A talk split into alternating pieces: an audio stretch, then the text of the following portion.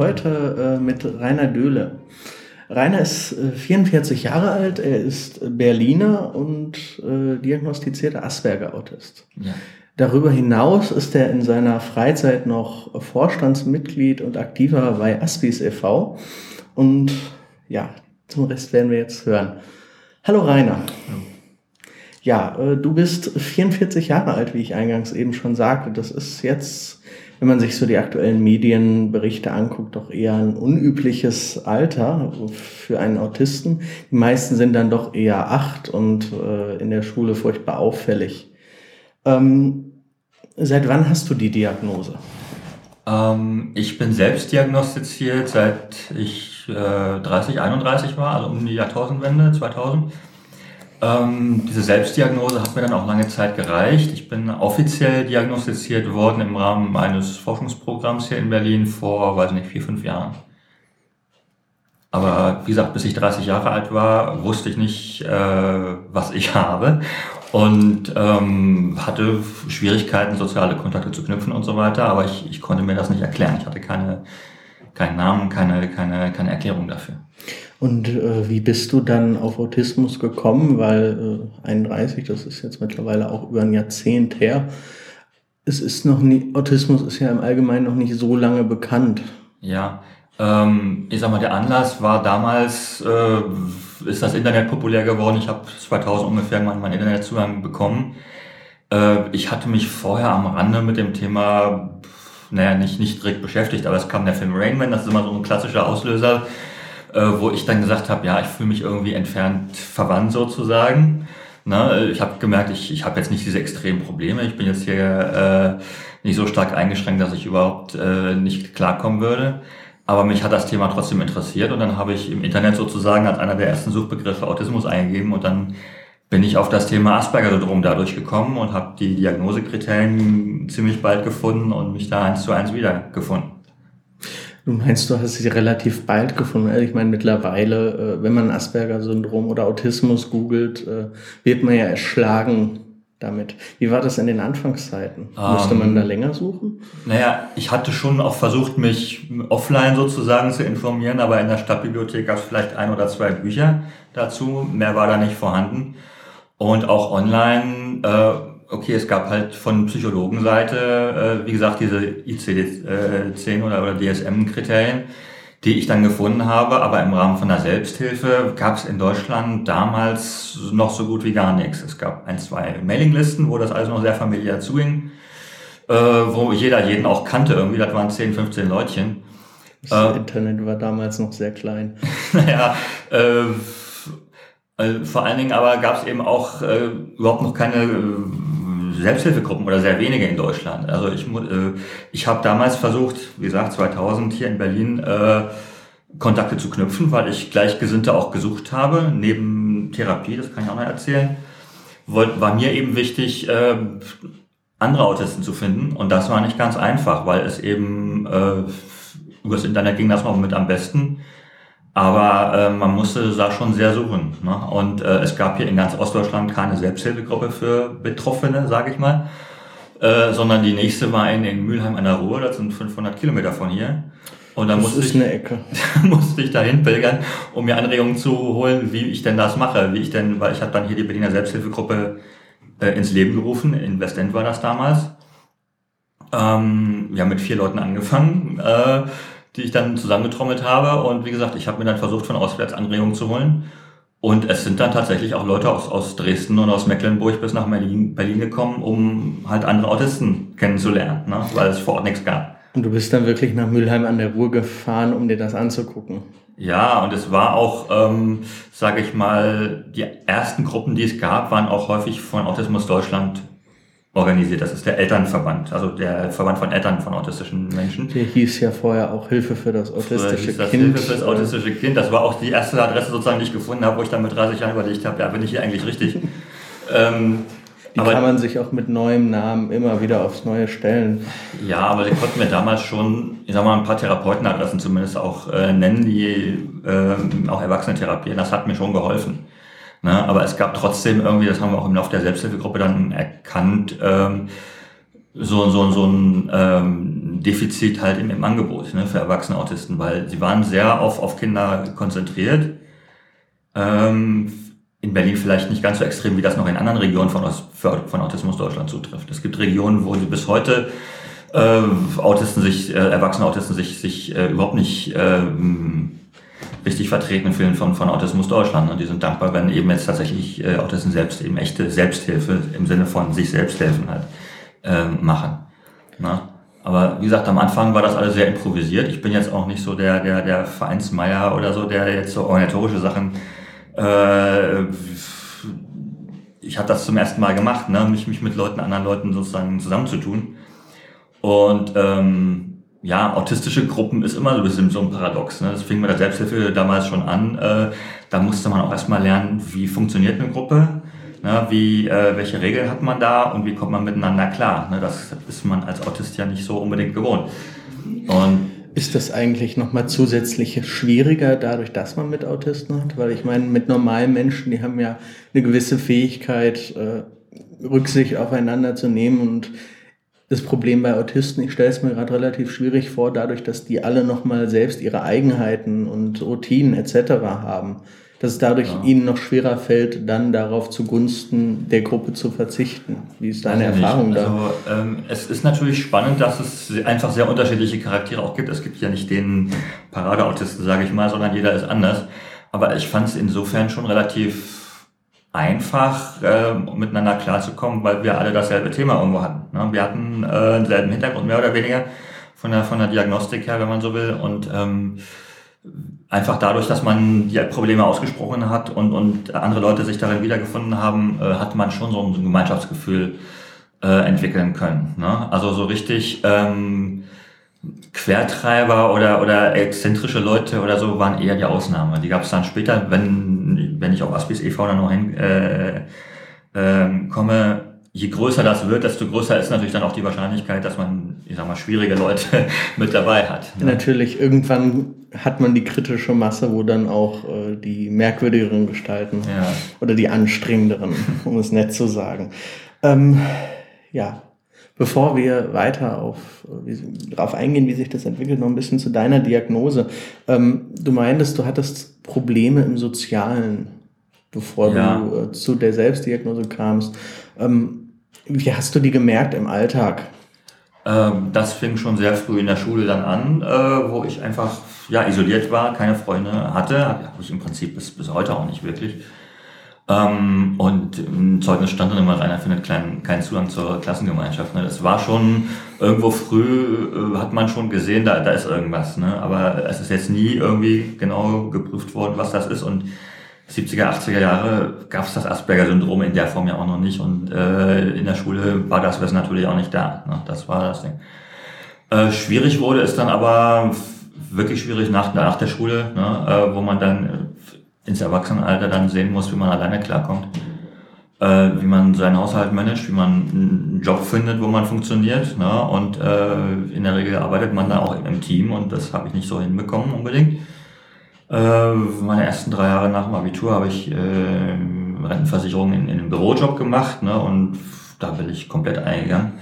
Da bin, war ich nach drei Jahren völlig fertig gewesen, weil ich einfach zusätzlich zu der fachlichen Arbeit, die man leisten muss, äh, mit Kollegen einfach nicht, nicht wusste, wie ich, da, wie ich damit klarkomme. Das heißt, es, die Arbeit selbst war nicht das Problem, sondern naja, es war, war schon zum Teil stressig, weil es ist auch, auch nicht so mein, mein Lieblingsjob, sage ich mal, gewesen ist, sondern der erste Job, den ich genommen habe, mehr oder weniger. Das ne? brachte Geld rein. ja, Vater meinte, werd Beamter, werd das Vernünftige sozusagen. Ne? Und äh, eben das, das Geld war immer eine Frage, wie finanziert man seine Wohnung? Beamter war, glaube ich, so der Traum einer ganzen Generation. ähm, naja, also fachlich habe ich das immer noch einigermaßen hinbekommen, weil, äh, okay, man, man ist ja lernfähig. Aber ähm, wie gesagt, im Sozialen war ich halt nicht lernfähig. Das war das Ding. Und äh, wie, wie geht man mit Kollegen um? Und man war dann früher irgendwie ein Außenseiter, weil man irgendwie, keine Ahnung, diese, diese Kommunikationsschwierigkeiten mit den Leuten dann auch immer hatte. Und äh, eben nicht zwischen den Zeilen lesen konnte und, und äh, Regeln der, der Mitmenschen nicht verstanden hat. Alles so diese typischen Probleme, die die äh, Autisten eben in der Gemeinschaft haben. Ne? Und ähm, ich war nach, nach drei Jahren dann völlig ausgelaugt. Und ähm, ja, dann eben dauerdepressiv in meinen 20er Jahren sozusagen, habe ein Studium angefangen, das dann aber auch nach ein paar Jahren geschmissen. Mich mit Gelegenheitsjobs versucht über Wasser zu halten und war auch nicht ganz so einfach. Und ähm, wie gesagt, das ging dann, bis ich 30 Jahre alt war, mehr oder weniger. Und wo ich Ende 20 Jahre, äh, Ende 20 war, habe ich dann gesagt, ja, okay, hier ist ein Problem irgendwie. Ich konnte dann meine Wohnung auch nicht mehr finanzieren, musste zurück zu meinen Eltern und so weiter. Ähm, das geht so nicht weiter und dann bin ich halt zu einem erstbesten Psychologen gegangen. Ne? Und ähm, der hat mir natürlich prompt Freudianer, wie er war, äh, irgendwelche tiefen psychologischen Traumata da versucht äh, bei mir zu erforschen. Man kann sehr viel Spaß mit der Analyse nach Freud haben. Ja, zumal es war auch eine Gruppentherapie, das kam noch dazu. Ähm, sehr schön. Und das ging über zwei Jahre. Hat dir bestimmt äh, sehr weitergeholfen? Es hat mir insofern naja, Spaß würde ich nicht sagen, aber es war interessant, so die Probleme der anderen Menschen, so ein bisschen der, der mit seinem Chef und mit seiner Familie welche Schwierigkeiten hatte und äh, so die, die Mitmenschen zu studieren. Aber ich selbst war da sehr schweigsam. Ich habe dann nicht so wahnsinnig viel erzählt. Ähm, es gab früher immer in meiner Kindheit schon Schwierigkeiten mit meinem Vater. Das muss man auch sagen, war ein sehr autoritärer Mensch gewesen. Und äh, das war immer für mich so ein bisschen so ein halber Erklärungsansatz, dass da eben auch Ursachen da waren. Ne? Äh, aber da dürfte ähm, der Freudianer auch sehr drauf angesprungen sein. Ja, eben, ne? das war mal das, das Hauptthema gewesen. Ne? Ähm, Konflikte in, in der Kindheit und äh, nicht bewältigt und so weiter. Und ähm, ja, äh,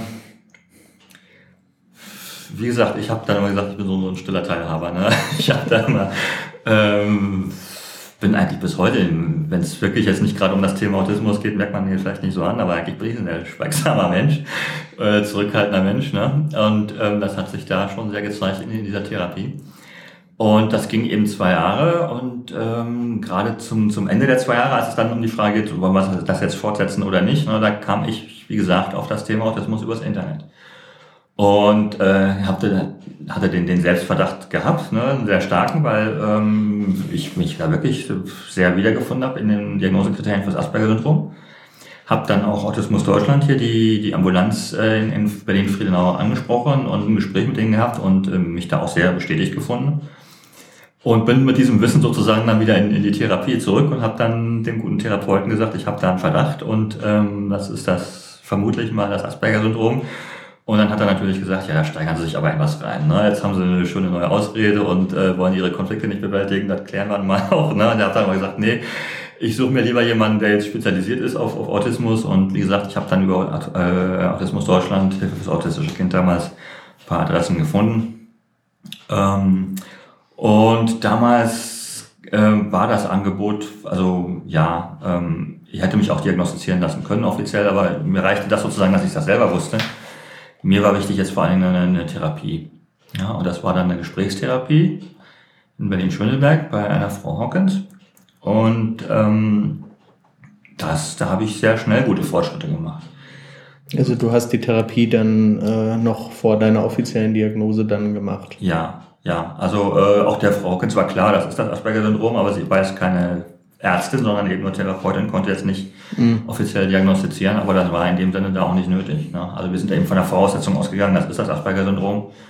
Und das war jetzt so, ich sag, sag mal, kognitive Gesprächstherapie. Ne? Das war jetzt, äh, es ging um Alltagsprobleme, also Kindheit und Vater nur, wenn es irgendwie aktuell eine Rolle spielte, wenn ich irgendwie gerade einen Konflikt irgendwie mit meinem Vater wieder hatte. Aber ansonsten wirklich, äh, wie bewältige ich meinen Alltag? Ähm, und nebenher lief eben auch die Selbsthilfe. Und ich sag mal, Selbsthilfe war für mich auch eine Art von Therapie, ne? weil ich war da zuständig dafür, die, die Moderation der, der Selbsthilfegruppe, die dann auch nach und nach gewachsen ist. Dann war ich eben jetzt irgendwann für, für 10, 12, 15 Leute zuständig sozusagen, musste das alles organisieren. Äh, das hat mir auch geholfen, da eine Verantwortung zu übernehmen. Vorher hatte ich diese Verantwortung eben auch nicht so, weil ich dann auch lange Zeit ohne Arbeit war und ohne alles. So bist du dann quasi auch durch das langsame Wachsen der Gruppe dann äh, hineingewachsen so ein bisschen. Ja, und äh, auch sonst, also ich habe dann einen beruflichen Neuanfang gemacht, indem ich ein Fernstudium gemacht habe, weil ich gesehen habe, okay, normales Studium, äh, Präsenzstudium funktioniert irgendwie nicht so richtig. Äh, ich hatte das bei der, bei der Humboldt-Universität damals äh, nach der Wende abbrechen müssen, weil äh, ich mich einfach nicht konzentrieren konnte auf ein bestimmtes Thema. Ich hatte verschiedene, äh, tausend verschiedene Interessen.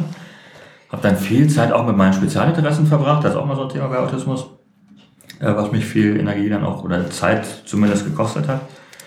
Und ähm, ja, und ich war eben lange Zeit wirklich ohne festes Einkommen, sag ich mal. Ne? Und ähm, wie gesagt, dann habe ich dann einen äh, Neustart versucht über mein Fernstudium. Äh, ich war mal ein bisschen Sprachen, Mensch, Sprachenbegabt und habe dann als Übersetzer ein äh, Übersetzerstudium gemacht, so Crashkurs mäßig. Über ein Jahr Schnellstudium, Fernstudium ähm, beim, bei einer privaten Uni. Und äh, das auch ganz gut abgeschlossen und da hatte ich zumindest mal eine Grundlage als, als Abschluss über mein Abitur hinaus. Ähm, danach wurde es aber schwierig, sage ich mal, reinzukommen in, ins Berufsleben mit dem Abschluss. Ne? Wie, wie kriegt man seine Kontakte? Und ich wusste, jetzt äh, in dem Übersetzungsbüro selber wird das auch wieder schwierig werden. Hast du wieder die sozialen Probleme, die mhm. du auch vorher schon hattest? Ja.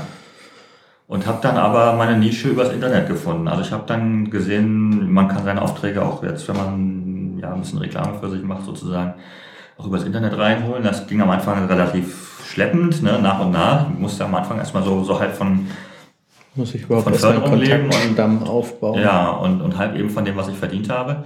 Und das ging aber nach und nach immer besser. Ne? Man hat dann so seinen Kundenstamm. Und jetzt so seit sechs, sieben Jahren habe ich so Hauptkunden, so ein Schnellübersetzungsbüro, was auch manchmal relativ stressig ist, weil es immer zeitnah übersetzt werden muss. Und äh, ähm, ja, man muss da auch sehr schnell recherchieren und so weiter. Aber ich habe äh, ja, ich sag mal, gute Allgemeinbildung und, und mich interessiert das immer, dass ich jeden Tag sozusagen auch neue Texte, neue, neue Themen mir beibringe, sozusagen. Und äh, habe auch gelernt, mein Allgemeinwissen äh, in der Freizeit konstruktiv zu nutzen, indem ich dann bei der Wikipedia angefangen habe. Das ging ja dann auch äh, 2000 dann, dann äh, los und ich war dann auch relativ früh mit dabei. Und äh, war dann auch relativ früh einer der fleißigsten Schreiber da und äh, war dann da auch sozial engagiert in dem Sinne, dass ich da als Schiedsrichter bei Konflikten innerhalb der Wikipedia dann mich beworben habe und dann Schiedsrichter geworden bin und äh, da auch noch ein bisschen soziales Training sozusagen hatte. Ne? Das ist jetzt für, einen, für einen Autisten vielleicht ungewöhnlich, dass er Moderator einer Selbsthilfegruppe, dann Vorstand in einem Verein und dann nochmal Schiedsrichter in, in der Wikipedia ist. Aber ähm, ich habe auch so tatsächlich so ein bisschen naja, ich weiß nicht, ob das jetzt tatsächlich diese Empathie ist, die man Autisten immer so gerne äh, ähm, äh, abspricht. Ne? Aber ich denke schon, dass so ein, ein Gefühl sich auch entwickelt hat, wie Leute reagieren, wie man mit Leuten umgehen muss, wie man Konflikte bewältigt und wie man äh, Kompromisse schließt zwischen Leuten und so weiter. Ne? Das ist die Erfahrung, also die Erfahrung habe ich ähnlich gemacht. Ähm wenn die Situation relativ klar ist und ich weiß, also ich weiß, was in der Situation von mir erwartet wird, bin ich auch durchaus eher in der Lage, mich so weit in die anderen Menschen hineinzuversetzen, dass ich sagen kann, das will er gerade, das will der andere und äh, jetzt müssen wir halt dazwischen irgendwie einen Weg finden, bei dem die sich beide nicht gegenseitig umbringen.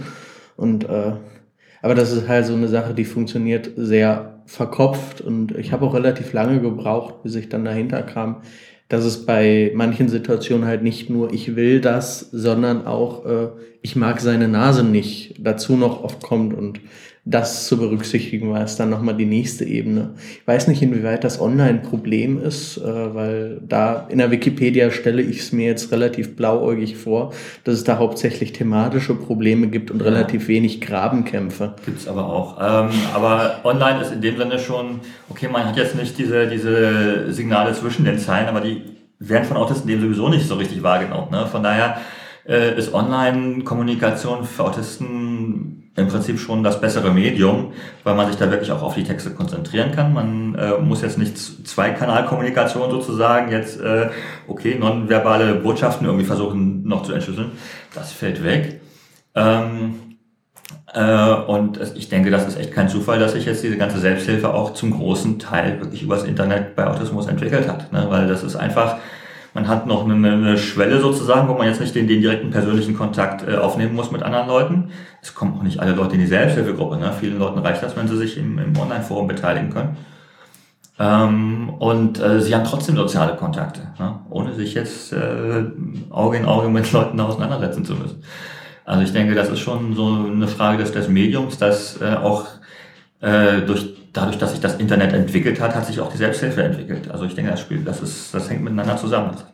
Würdest du sagen, das Internet ist ein großer Segen für alle Autisten? Ja, äh, das sicher. Und wir hatten jetzt die Diskussion, äh, ähm, ist das jetzt eine Modediagnose oder sind jetzt, äh, kommen jetzt alle, alle Psychologen auf den, auf den Trichter, jetzt, äh, jetzt unbedingt Autismus diagnostizieren zu müssen? Ähm, ich denke, es wird einfach dadurch mehr erkannt, dass man jetzt über übers Internet die, die Leute äh, sich da auch dran, dran beteiligen. An, an, ne, wir haben in den Aspis e.V. in unserem Selbsthilfeforum mehrere tausend äh, aktive Benutzer da. Also ähm, das ist schon äh, dadurch, dadurch erkennt man die Leute, ne? die sonst, wenn es das Internet nicht gäbe, sage ich mal, ähm, äh, wäre das wesentlich schwerer, Autisten auch zu, zu erkennen oder äh, weil bis heute haben wir immer noch eine Dunkelziffer von, von Autisten, die jetzt sich so durchs Leben schlagen, ne, die jetzt, jetzt nicht so stark eingeschränkt sind und die ähm, versuchen das kognitiv zu kompensieren, ihre, ihre Defizite. Ne? Und äh, die kommen auch nicht unbedingt auf die Idee, zum, zum Psychiater zu rennen und, und äh, jetzt unbedingt da sich diagnostizieren zu lassen. Das heißt, Sie haben einen Weg gefunden und Sie wissen gar nicht, dass Sie Autisten sind. Ja, gerade bei den Älteren. Also äh, wenn du sagst, hier Kinder oder 30, 40-Jährige, äh, es haben sich bei uns auch schon 60 oder 70-Jährige gemeldet. Ne? Also ähm, die ihr ganzes Leben lang autistisch waren und ähm, jetzt trotzdem irgendwie äh, damit klargekommen sind. Ne? mal aus, gerade bei 60, 70-Jährigen ist das ja eigentlich spannend. Woran merken es die denn dann noch? Weil an sich, ähm, ja, die Stresssituationen sind ja eigentlich weg. Äh, in der Generation ist man 60, 70 ja zum Glück schon in Rente. Ja, man kriegt es aber im sozialen Miteinander schon immer die Rückmeldung, okay, da ist jetzt ein Eigenbrötler sozusagen, ne, und der äh, zieht sich immer zurück und so weiter und hat vielleicht seine Spezialinteressen. Also das ist schon, bei vielen merkt man es dann schon, wenn man genauer hinguckt. Ne? Also im ersten Gespräch merkt man es vielen nicht an. Ähm, wenn sie leichtere Form von Asperger-Syndrom äh, haben, ähm, haben manche auch ihre soziale Kontakte, aber eben eingeschränkter, als das bei neurologisch typischen Menschen so halt der Fall ist. Ne? Ähm, aber es gibt dann eben, ich sag mal, das, das Spektrum, wenn sie, wenn sie stärker eingeschränkt ist, äh, je stärker man eingeschränkt ist, desto offensichtlicher ist das dann auch. Ähm, aber viele haben dann ihre, ihre eigenen Formen der, der Selbsttherapie dann auch gefunden ne, und versuchen das irgendwie zu kompensieren.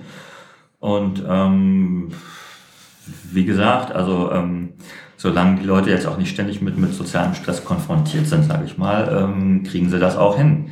Das ist, also hier Tony Edward, einer der bekanntesten Namen im, im Bereich Autismus, der sagt immer, ja, die beste Möglichkeit, Autisten zu helfen, ist sie in Ruhe zu lassen. das ist äh, pragmatischer Ansatz. Ja, weil wenn, wenn die Leute dann äh, sozusagen in ihrem Zimmer, äh, in ihrem stillen Kämmerchen sind, dann haben sie die meisten Symptome nicht. Ne? Dann äh, ähm, sind sie beschäftigt ne? und sind ruhig und, und, und äh, leisten ihre Arbeit, wenn sie von zu Hause arbeiten können. Ne? Ähm, solange sie eben nicht genervt werden von anderen Leuten, ist, ist das Problem eigentlich gar nicht da. das Doofe ist, dass es sich halt nicht immer vermeiden lässt. ja, das ist das Problem. Na, und ähm, naja, also heute erkennt man es eben relativ früh, weil eben das in den Medien Thema ist, äh, durch verschiedene Filme und so weiter und äh, auch durch die Selbsthilfe, die in die Öffentlichkeit geht. Und viele Eltern sehen das eben heute schon, wo das Kind zwei oder drei Jahre alt ist oder früher. Ne? Und ähm, naja, sind dann eben manchmal auch so besorgt, dass sie dann sofort dann auch gleich zum, zum Psychologen rennen und dann wird es eben schon mit, mit ein oder zwei Jahren diagnostiziert. Und klar, je früher man da ansetzt, desto, desto mehr kann man erreichen. Ne? Also ähm, wenn ich mit als Kind schon diagnostiziert worden bin, hätte ich mir auch einiges ersparen können. Ne? Also hätte ich auch, ich habe zehn Jahre im Prinzip verloren in meinem Leben, weil äh, ich nichts mit mir anzufangen wusste. Ne? Also ähm, ich denke, das ist schon für die also bei Erwachsenen, sage ich mal, äh, die Selbstdiagnose anstreben, ist, ist es, denke ich, auch hilfreich. Man muss nicht jeden zwangsweise diagnostizieren, der das nicht will. Ja, ähm, man muss auch äh, die Leute jetzt nicht zu einer, zu einer Therapie schleppen unbedingt. Also ich denke, bei, bei Kindern und Jugendlichen, wenn sie alt genug sind, das selbst einzuschätzen, muss man auch den Eltern sagen, ja, ähm, äh, wenn das Kind jetzt das nicht unbedingt will, muss es auch nicht. Ja, vor allem macht eine Therapie ja nur dann Sinn, wenn konkrete Probleme da sind, an denen man arbeiten möchte. Autismus an sich ist jetzt erstmal nichts, was man therapieren kann, sollte und muss. Ja, es gibt da äh, heftige Diskussionen um, um, diese, um diese Problematik oder um dieses Thema. Ähm, es gibt, ich sag mal, eine radikale Reflexion, die tatsächlich sagt, das ist jetzt überhaupt keine äh, therapeutische oder diagnostische Kategorie, sondern einfach nur eine Art von Anderssein. Ne? Ähm, äh, die dann sagen, ja, kann man eben nicht, nicht äh, therapieren, so wenig wie man Homosexualität therapieren kann ne, und sollte, sondern äh, man sollte das als Subkultur akzeptieren. Und ähm, ja, ist halt eine Ansicht, äh, wo ich sage, okay, ähm, wie gesagt, wenn jemand äh, für sich sagt, äh, er braucht da keine, keine Psychologen, ne, ähm, wenn sie so klarkommen. Ja. Also ich wurde auch verhältnismäßig früh diagnostiziert mit 14 und hatte dann auch äh, ähnlich wie Dougal dann auch einen sehr gesprächsorientierten Ansatz und ähm, ich, es hat mir schon sehr geholfen, weil das, es wurde halt nicht versucht, irgendwie den Autismus zu therapieren, sondern äh, es wurden halt die Probleme, die dadurch mitkommen, wurden versucht zu lösen und das ist an sich ein Ansatz, der funktionieren kann und mhm. ich denke auch, dass ich äh, viel von dem, was ich mittlerweile erreicht habe, nicht ohne diese Hilfe erreicht hätte. Aber es ja. kommt halt immer darauf an, wie die Probleme liegen. Ähm, man muss auch sagen, dass es Autisten, genug Autisten gibt, die einfach schlechte Erfahrungen mit Psychologen gemacht haben. Wenn man zurückblickt, 70er, 80er Jahre, da war eben, wie gesagt, ich habe ja auch nicht die besten Erfahrungen mit einem Psychologen gemacht. Ne? Ich habe da auch eine Therapie mitgemacht, äh, die im Prinzip eine Zeitverschwendung war. Und Zeitverschwendung ist immer noch fast das, das, das Beste, was einem bei weniger kompetenten Autisten, äh, Psychologen passieren kann. Äh, es gibt schwarze Schafe, ähm, die eben auch ähm, wirklich, also ich sag mal, das schlimmste Beispiel ist ja diese, diese Festhaltetherapie, so wie von Aspis e.V. und inzwischen auch von, von Autismus Deutschland zum Teil sagen, äh, das ist einfach eine, eine Qual, eine Art von, von Folter, was man da äh, autistischen Menschen, Kindern sind es dann häufig, äh, antut oder angetan hat. Kannst du kurz beschreiben, was äh, da gemacht ja, wird? Ja, also Hintergrund, theoretischer Hintergrund ist wieder Tiefenpsychologie, dass man sagt, ähm, Mutter-Kind-Bindung ist gestört. Stichwort früher war Kühlschrankmutter. Die Mutter hat eben keine vernünftige Bindung, äh, emotionale Bindung zum, zum Kind aufgebaut und daran, äh, das hat ein Trauma ausgelöst bei dem Kind, wird dann gesagt und äh, das muss dann sozusagen jetzt buchstäblich mit aller Gewalt wieder rückgängig gemacht werden. Also diese, diese Bindung muss hergestellt werden, körperliche Bindung und viele Autisten haben eben, habe ich selbst auch, äh, Probleme mit zu nahem Kontakt, einfach mit Körperkontakt oder auch schon mit äh, Nicht-Einhalten von sozialen Abstand. Ne? Was der Tiefenpsychologe natürlich dann nochmal als Verstärkung des äh, Traumas werten dürfte. Ja, und ähm, viele, viele Mütter, wenn sie jetzt äh, stark eingeschränktes Kind haben, das, mit dem sie jetzt nicht weiterkommen, sehen da, dass ihren letzten Strohhalm, okay, das ist jetzt ein Therapeut, der, der verspricht mir, dass, dass mein Kind geheilt wird und ähm, lassen dann auch alles mit sich machen. Das ist ja auch für die, für die Mütter äh, qualvoll sozusagen, wenn das Kind sich, sich mit Händen und Füßen wehrt und ähm, dann irgendwann nach, nach äh, stundenlangem Kampf dann in, in so einer Sitzung dann völlig erschöpft ist und dann äh, der, der Therapeut dann sagt, ja sehen Sie, jetzt wird der Widerstand aufgegeben, jetzt äh, haben wir, haben wir eine, eine Lösung erreicht. Also das ist wirklich eine, eine Methode, die entweder an Folter grenzt oder schon eine Art von Folter ist und wir haben genug Berichte von von traumatisierten Autisten, wir kennen das aus der Selbsthilfe, die, die auch nach, nach Jahren da immer noch dran knabbern. Ne? Ja, also ich würde es jetzt spontan nach der Beschreibung äh, direkt als Folter buchen. Ja. Ähm, aber das gut. Also glücklicherweise ist das äh, inzwischen ja auch äh, die Ausnahme, weil ähm, was, was so jetzt den Kontakt zwischen Selbsthilfe und, und Psychologen angeht, äh, Fachkräfte, wenn man so will, wobei auch Tony Edwards sagt, die Fachkräfte sind eigentlich Autisten selber. Ne? Das ist immer, aber ähm, es gibt von manchen Autisten eben Vorbehalte gegen, generelle Vorbehalte gegen, gegen Psychologen, die sagen, das ist eine, Pathologisierung, wenn man jetzt das von Psychologenseite aussehen. Ähm, ja, aber man muss auch sagen, es hat sich nicht nur bei den Eltern, sondern auch bei den Psychologen im Lauf der Jahre, auch dadurch, dass sich die Selbsthilfe, die Autisten selber zu Wort gemeldet haben und den, den Dialog gesucht haben, hat da auch ein, ich sag mal, teilweise ein Gesinnungswandel da stattgefunden. Ne? Also heute ähm, ist es äh, überhaupt äh, ist es fast selbstverständlich. Dass wir haben jetzt eine Initiative hier seit einigen Jahren in Berlin, äh, wo sich Autisten mit, mit, Forschungs, äh, mit Forschern zusammengetan haben, äh, Autismus-Forschungskooperation, äh, wo das problemlos funktioniert. Aber auch, wir hatten jetzt jahrelang ähm, äh, Autisten-Fachkräftetreffen, wo sich Autisten mit, mit Psychologen hier in Berlin äh, alle zwei, drei Monate zusammengesetzt haben und äh, gemeinsam über bestimmte Themen diskutiert haben. Wir hatten da jetzt von der Selbsthilfe, von der Berliner Selbsthilfegruppe und von den, von den Berliner Aktiven hier nicht so große Berührungsängste, muss ich sagen. Ne? Wobei man auch sagen muss, wir hatten hier in Berlin auf Seiten von Autismus Deutschland und von den, von den Psychologen aber auch äh, ein relativ großes Maß an, an Verständnis auch gefunden. Ne? Das ist nicht in allen Regionen der Fall.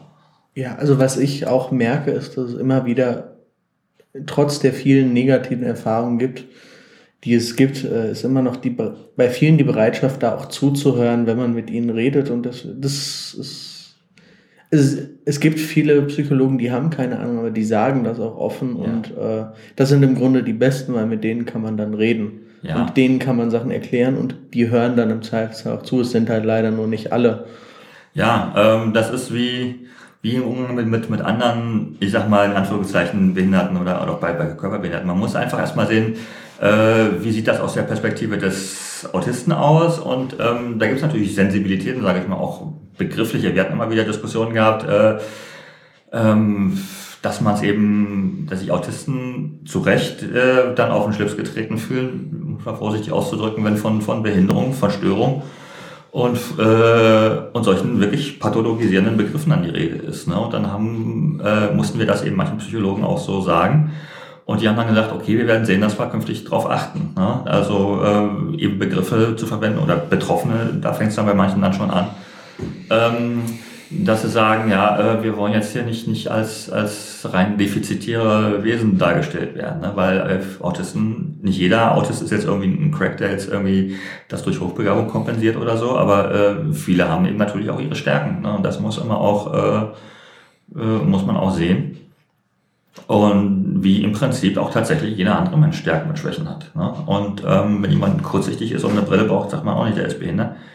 Äh, sondern da hilft man ihm eben mit, mit einer Brille und dass er eben diesen, diesen Nachteilsausgleich hat. Und ähm, im Prinzip das, dasselbe fordern eben viel, viele Autisten auch ein, dass man einfach auf diese Bereiche achtet, wo eben äh, bestimmte äh, Schwächen da sind, dass man da eben kompensiert dass man aber auch sieht, äh, dass Autisten manche Dinge mindestens ebenso gut, wenn nicht in vielen Bereichen besser sind, äh, als, als Nicht-Autisten das können. Ne? Bei Kurzsichtigkeit, je nachdem, wie man fragt, auch da schon als Sehbehinderung durchgeht. Ja. Also ähm, ich persönlich habe weniger ein Problem mit dem Begriff Behinderung, weil äh, ich habe nun mal Dinge, da werde ich durch meinen Autismus im Alltag behindert, aber das ist halt so eine Sache, das muss jeder für sich selbst entscheiden, wie er sich da jetzt bezeichnet. Ja, Und, ähm, aber auf der anderen Seite, ähm, das ist so ein bisschen der, der Nachteil, wenn man, wenn man sagt, es ist keine Behinderung, es ist nur eine Kultur. Auf der anderen Seite möchte man trotzdem eine Förderung haben. Ne? Man ja, richtig. Das ist haben. Man möchte den Behindertenausweis haben, die 50 Prozent, oder bisher waren es immer 50 Prozent, es wird das flexibler gehandhabt. Ne? Und ähm, äh, weil wir hatten die Diskussion, ne? mit welcher Berechtigung will man das dann einfordern? Und ähm, dann heißt es immer, ja, es sind, es sind andere Probleme, die dazukommen. Das ist jetzt nicht autismusbedingt, ne? aber ich denke schon, dass es in vielen Bereichen tatsächlich bei den Problemen, die ich gehabt habe, ich denke schon, dass da vieles auch durch den Autismus tatsächlich bedingt ist. Das heißt ja nicht, dass ich dadurch irgendwie ein minderwertigerer Mensch bin oder dass äh, äh, ne, also, ja, ich glaube, in dem Kontext ist auch noch das Problem, dass der Begriff Behinderung im Alltag mittlerweile sehr stark negativ konnotiert ist. Ja. Ich meine, behindert gilt äh, auf Berlin, ach, nicht nur Berliner Schulhöfen, das gilt eigentlich auf Deutschland bei allen Schulhöfen immer noch als Beleidigung. Ähnlich wie schwul. Und das, das ist halt so. Äh, aber auch, das gilt, äh, wir hatten das jetzt neulich zum, zum Weltautismustag, das gilt genauso für die Begriffe Autismus und autistisch selber. Also in den Medien, wir hatten jetzt eine äh, Kampagne gehabt dazu, ähm, äh, bei, bei Facebook und von, von Aspis e.V. Seite her, wo wir gesagt haben, ähm, äh, es kann nicht angehen, dass in den Medien immer wieder ähm, der Begriff autistisch von, von Journalisten irgendwie gedankenlos benutzt wird, um jetzt irgendwelche äh, anderen Menschen dazu zu disqualifizieren, wo überhaupt nicht dran gedacht wird, was das jetzt äh, bei autistischen Menschen auslöst. Ne? Und äh, da haben wir gesagt, müssen wir darauf aufmerksam machen äh, Bewusstsein schärfen und äh, das ist auch Arbeit von, von Selbsthilfe, Lobbyarbeit, einfach zu sagen, ähm, akzeptiert uns hier als, als gleichwertige äh, Teilnehmer in der Gesellschaft und äh, das verträgt sich eben nicht, wenn man ähm, jetzt autistisch als, als ähm, ja, nur dieses Defizit und als was, was, was, was Negatives betrachtet. Gut, äh, du sagtest eben wir von Aspis e.V. Ähm, ja, Was ist Aspis e.V.? Ja, das ist ursprünglich aus der Berliner Selbsthilfegruppe mehr oder weniger entstanden, war aber von Anfang an als bundesweiter Verein gedacht. Und wir haben auch äh, im Vorstand und im, Mitgliederbestand äh, sind wir bundesweit vertreten. Also ähm, von jetzt knapp 150 Leuten, die wir, die wir aktuell im Mitgliederbestand sind, ähm, die sind bundesweit verteilt. Zum Teil haben wir sogar Leute im Ausland. Ähm, aber die Berliner, wir haben unser Büro hier in Berlin, sind halt immer noch mit, mit am aktivsten mit dabei, weil wir sozusagen hier den, den harten Kern immer noch so ein bisschen haben. Aber wir versuchen schon irgendwie bundesweit immer auch aktiv zu sein. Ähm, ist eine Selbsthilfeorganisation, das heißt, ähm, ein wichtiger Part unserer Arbeit ist äh, auch das Internet wieder, unsere Webseite www.aspis.de, wenn ich immer Schleichwerbung dafür machen kann. Ähm, ich hatte das Selbsthilfeforum schon erwähnt, wie gesagt, mehrere tausend aktive Benutzer, also es äh, geht jetzt über den Mitgliederbestand auch hinaus, wo dann über aktuelle Probleme, über Autismus in den Medien, aktuelle Termine und ähm, auch Selbsthilfegruppen werden organisiert, zum Teil über, über, die, über das Forum und so weiter. Alle möglichen Themen, die die Autisten interessieren, werden damit behandelt. Wir haben auch auf der Webseite eine Adressenliste, wo dann auch wir vermitteln können, ähm, Fachkräfte, wo auch Adressenlisten von Gruppen, äh, von, von Wohnprojekten und so weiter, von Elterngruppen äh, man nachlesen kann. Äh, ich denke, das ist auch die, die größte Adressenliste im Bereich Autismus, die es in Deutschland so gibt. Da waren wir auch so ein bisschen Vorreiter. Ähm, und ähm, ja, dann, wir haben vier Leute im Vorstand, die das Ganze managen. Und ähm, versuchen dann auch in der Öffentlichkeitsarbeit, wie gesagt, solche Kampagnen wie zum Weltautismustag. Wir sind auch regelmäßig auf äh, Psychologenkongressen vertreten. Hier DGPPN-Kongress ist jedes Jahr in Berlin. Da haben wir meistens einen eigenen Stand, einen eigenen Stand oder Autismustag oder solche Geschichten, wo wir dann auch ähm, ja, unsere Arbeit vorstellen und auch äh, Infomaterial, Land verteilen, Flyer und so weiter. Halt wie, wie gemeinnützige Vereine sind halt äh, auch gemeinnützig äh, das immer, immer so machen. Das heißt, ihr versteht euch als äh, Zusammenschluss von Autisten, die zum einen den Selbsthilfepart in sich organisieren und auch anbieten. Ihr habt ein Forum, das ist nicht nur für Vereinsmitglieder. Ja, das ist eben, ja, für alle die. Das heißt, da kann sich jeder anmelden. Im Prinzip kann sich jeder anmelden. Ich sag mal, 80 oder 90 Prozent sind wahrscheinlich selbst Autisten, aber es kommen auch Eltern oder, oder sonstige Interessierte äh, da rein. Ja, dann kriegen wir auch Medienanfragen, äh, die dann irgendwie Interviewpartner suchen. Das geht manchmal auch übers Internet. Ähm, aber es ist ursprünglich, also es ist eigentlich im Prinzip immer noch der Verein gedacht als ein Verein von Autisten für Autisten.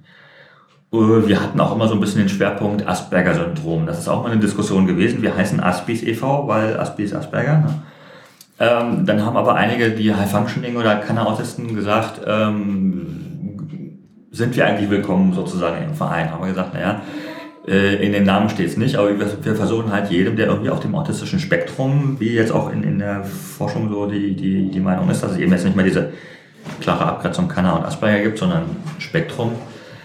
Jeden, dem wir irgendwie helfen können auf dem Spektrum oder der sich beteiligen will auch, ähm, ist bei uns willkommen. Ne? Von daher ähm, darf man diesen Namen Aspis jetzt auch nicht immer so auf die Goldwaage legen, sondern äh, wir versuchen dann schon wirklich äh, umfassend die Leute zu repräsentieren.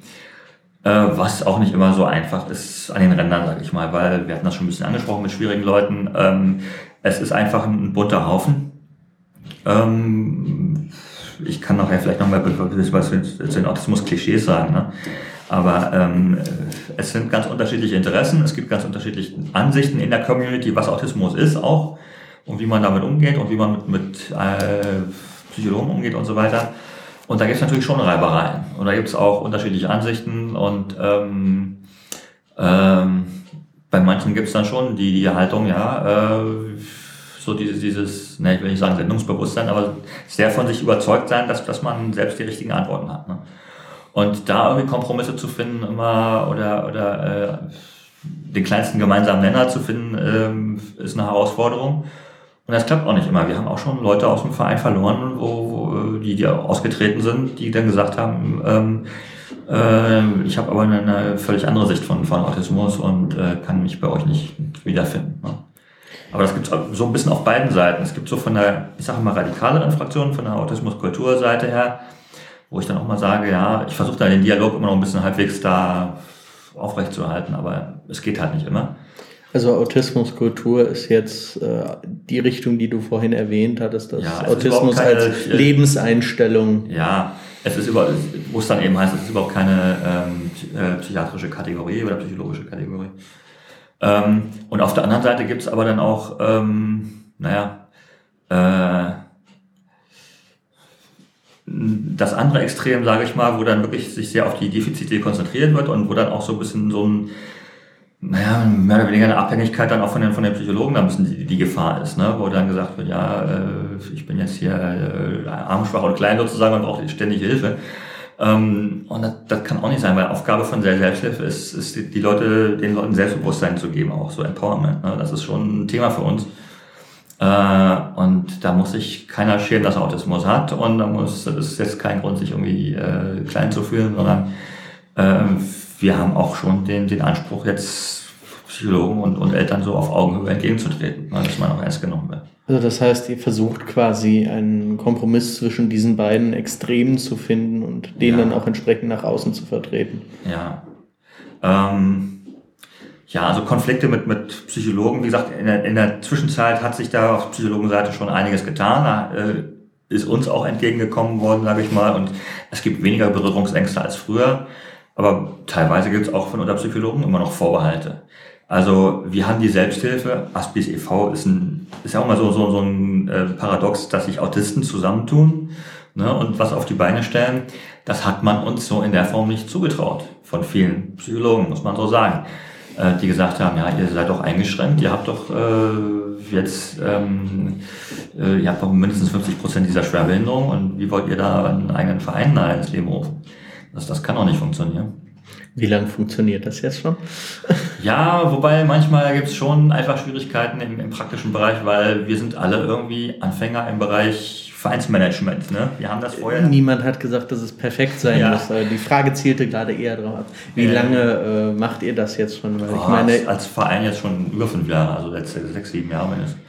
Machen wir das hier schon? Also das ist doch durchaus schon mal eine Hausnummer es, für, dafür, es, dass niemand davor was gemacht hat und dass ihr alle so beeinträchtigt seid. Ähm, es hilft auch die Vielfalt, dass wir eben auch Talente haben, die sich gegenseitig ergänzen.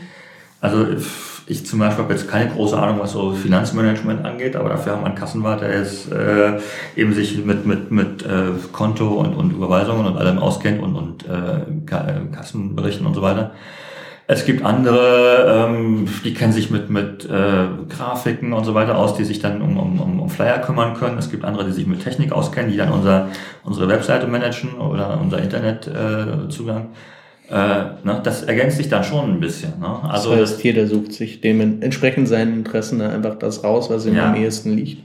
Und andere schreiben dann halt Texte, wenn sie sprachlicher begabt sind. Es ist ja auch immer so, so ein Klischee, dass alles so, alle Autisten so ein bisschen, ein bisschen Geeks und kleine Einstein sind oder, oder äh, wie, wie Rayman halt sind. Das gibt's auch, jedes Klischee hat einen wahren Kern. Aber ähm, das sind nicht alle. Also ähm, ich habe jetzt von, von Mathematik und Informatik jetzt überhaupt keine große Ahnung, sage ich mal. Und ähm, das ist, äh, da kann ich jetzt irgendwie jetzt nicht den Autisten machen, sozusagen, den man dann erwartet. Also ähm, ich habe eben da ein bisschen andere Interessen. Und ähm, das ist auch schwierig, Autismus jetzt, sage ich mal, auf, auf einen Nenner wirklich zu bringen. Also das Einzige, was irgendwie verbindet, ist wohl soziale Schwierigkeiten. Ne? Aber es hat nicht mal jeder diese Spezialinteressen. Es gibt auch äh, Autisten, die, die das nicht haben. Es gibt zum Beispiel. es gibt, äh, es war immer die, die Diskussion, ob man auch ähm, sensorische Probleme mit in die Diagnosekriterien mitnimmt oder nicht. Gibt es genug Leute, die das nicht haben? Ich habe ich hab sensorisch weniger Probleme. Ne? Andere da sind da stärker eingeschränkt, die dann auch Overloads haben oder so. Ne? Also da habe ich zum Beispiel eher Probleme, dass ja. ich halt, äh, bei mir ist die Sache mit dem Umgebungsreiz und dem zu viel kriegen relativ ausgeprägt. Ja. Ne? Und ähm, es gibt ganz unterschiedliche Interessen und ganz unterschiedliche Ausprägungen. Das ist, das ist schwer, jetzt in den ein oder zwei Sätzen zu sagen, was Autismus überhaupt ist. Das ist, wie gesagt, das Kontinuum, das Spektrum. Und ich glaube, die Definition, die ich mal im Blog versucht habe, wo ich auch die sensorischen mit reingenommen habe, ist irgendwann auf zwei Seiten gekommen. Und die ist eigentlich schon relativ kompakt. Und äh, also dementsprechend äh, ich glaube nicht, dass da auch die Psychologen und die Tagungen in absehbarer Zeit eine Definition finden, die wirklich allen gerecht wird. Ja, ähm, es ist dann auch, wir hatten, wie gesagt, die Diskussion gehabt, jetzt zuletzt, äh, ist es eine Modediagnose und wo fängt Autismus eigentlich an und wo hört er auf? Ne? Weil es äh, gibt schon seit längerem so diesen Begriff autistische Züge, ne, wo manche Psychologen da sehr kritisch sind und sagen, ja, entweder hat jemand Autismus oder nicht. Ähm, wo es dann eben schon so, so einen Grenzbereich gibt, was oft, wo eben jetzt nicht, nicht alle das Vollbild von Autismus sozusagen da ist. Äh, manchmal sieht man das auch im, im familiären Umfeld. Es wird ja heute davon ausgegangen, zumindest in den allermeisten Fällen, dass es genetisch bedingt ist. Und äh, das wirkt sich dann so aus, dass in der Familie meistens dann auch jemand ist, der Anteile von Autismus, wenn man so will, dann hat. Ne? Und wo, wo dann der viele Psychologen dann sagen, okay, es sind jetzt autistische Züge, ne? und andere sagen dann aber, nee, dann ist es aber irgendwas anderes. Dann kann es eben, wenn er jetzt äh, nicht diese, wenn er jetzt keinen vollen Leidensdruck dann auch hat und so weiter, dann, dann kann er auch nicht richtig autistisch sein. Ähm, da, das ist eben die, die Frage, wie häufig ist das und wo fängt das an? Wenn man jetzt diesen Cut-off sozusagen, diesen, diesen, diese ähm, also die Grenze, die Grenze, wo es eine Autismusdiagnose ist oder nicht? Ja, also ähm, was so die, die Symptomatik angeht, wenn man die halt sehr weit fasst sozusagen, dann hat man natürlich entsprechend mehr Autisten in der Statistik. Und ähm, ja, es gibt heute eben äh, Statistiken zum, zum autistischen Spektrum, wie man eben heute inzwischen sagt, oder wie viele eben sagen, wo, wo es dann heißt, ein halbes Prozent bis, bis ein Prozent. Das ist eigentlich der Gesamtbevölkerung. Der Gesamtbevölkerung. Ähm, das ist viel. Das ist viel. Ich weiß nicht, ob das jetzt inzwischen schon allgemeiner Konsens ist, aber ich denke, es ist jedenfalls mehr als Meinung unter, unter der äh, Forschungsgemeinde. Das ist viel. Das wären in Deutschland wären das 300 oder, oder 500.000 Leute. Und äh, ich denke, wir wollten auch noch darüber sprechen, über das diagnostische Angebot. Ja. Wenn man jetzt, äh, wir haben auf unserer Internetseite eine Liste von Fachkräften. Nicht jeder davon macht eine, macht eine Diagnose. Viele bieten eben tatsächlich nur nur Therapien an. Und wenn man jetzt deutschlandweit, sage ich mal, von 20 oder 30 oder 40 Leuten ausgeht, die tatsächlich dieses Fachwissen auch haben, äh, um eine vernünftige Diagnose zu stellen, das geht ja auch nicht in 10 Minuten. Dann sind äh, 30 Diagnostiker bei 300.000 Autisten jetzt nicht unbedingt ein Riesenangebot. Also woher kommt diese Zahl? Ist das Schätzung basierend auf der Erfahrung hier oder? Also was die Diagnostik angeht. Ähm, wir haben auch sicher noch nicht alle bei uns mit auf der Liste. Es gibt sicher auch welche, wo, von denen wir noch nichts wissen. Ne? Aber ich denke schon, dass das äh, einfach das Angebot noch nicht so da ist, weil ähm, die meisten Psychologen sind eben vor, vor 10 oder 20 oder 30 Jahren äh, ausgebildet worden und da war es eben noch nicht Thema und das, äh, das sieht man eben heute, dass eben sehr wenig spezialisiert sind. Also die Zahl ist gerade erschreckend, wenn man äh, die Relation zu ein bis zwei Prozent aller Einwohner hier. Ja, dann also es wird schon was, also es wird zunehmend auch Thema. Wir hatten jetzt gerade in Berlin ist die, die Frau Dr. Ziobeck da sehr aktiv, das auch in, den, in den Ausbildungslehrgängen der Psychologen zum Thema zu machen, um eben dieses Defizit auszugleichen. Aber das braucht alles seine Zeit. Das, die Ausbildung sehen wir dann vielleicht in den drei oder vier oder fünf Jahren frühestens. Ähm, aber aktuell ist es nicht nur in Berlin, sondern im ganzen Bundesgebiet ein Problem. Und äh, wir haben jetzt hier aktuell, der letzte Diagnostiker, den, den wir jetzt hier in Berlin hatten, ist, ist äh, aus der Stadt gezogen sozusagen. Und äh, wir haben noch zwei, drei, die aber so lange Wartezeiten haben, dass man da über ein Jahr zum Teil warten muss. Und die, Leute, die Charité hat ja zum Beispiel ihre Liste wieder zugemacht, weil sie so voll war. Gemacht haben. Und das ist jetzt nicht nur, wie gesagt, ein Berliner Phänomen. Ich habe das gerade aus, aus Freiburg wieder gehört, da sieht es genauso aus und in Hamburg. Also das ist ein bundesweites Phänomen. Äh, und wenn ich Anfragen kriege, wo kann ich mich hinwenden, dann kann ich auch nur sagen, nehmen Sie viel Geduld mit. Und eine und, Bahncard. Und, oder eine Bahncard, aber wie gesagt, in anderen Regionen sieht es auch nicht viel besser aus. Also das ist echt ein Problem. Also was ist denn so, äh, mit was für einer Wartezeit muss man denn rechnen, wenn ich diese erschreckenden Zahlen höre? Äh, ja, also unter, einem halb, ich, unter einem halben Jahr wird das kaum gehen, denke ich, Junge. Ne? Also das ist das, das Minimum. Ähm, Was ist das Maximum? Ich wage gar nicht zu fragen eigentlich. Ja, äh, ich bin jetzt auch nicht aktuell auf dem Laufenden, weil ich meine eigene Diagnose natürlich schon ein bisschen länger habe. Aber das äh, geht über ein Jahr, denke ich, oder also mindestens. Also ähm, das ist und manche sagen dann auch, sie verzichten dann lieber drauf und, und sagen, ihnen reicht dann halt die, Selbstdiagnose. äh, ehe sie sich diesen Stress da antun. Ne?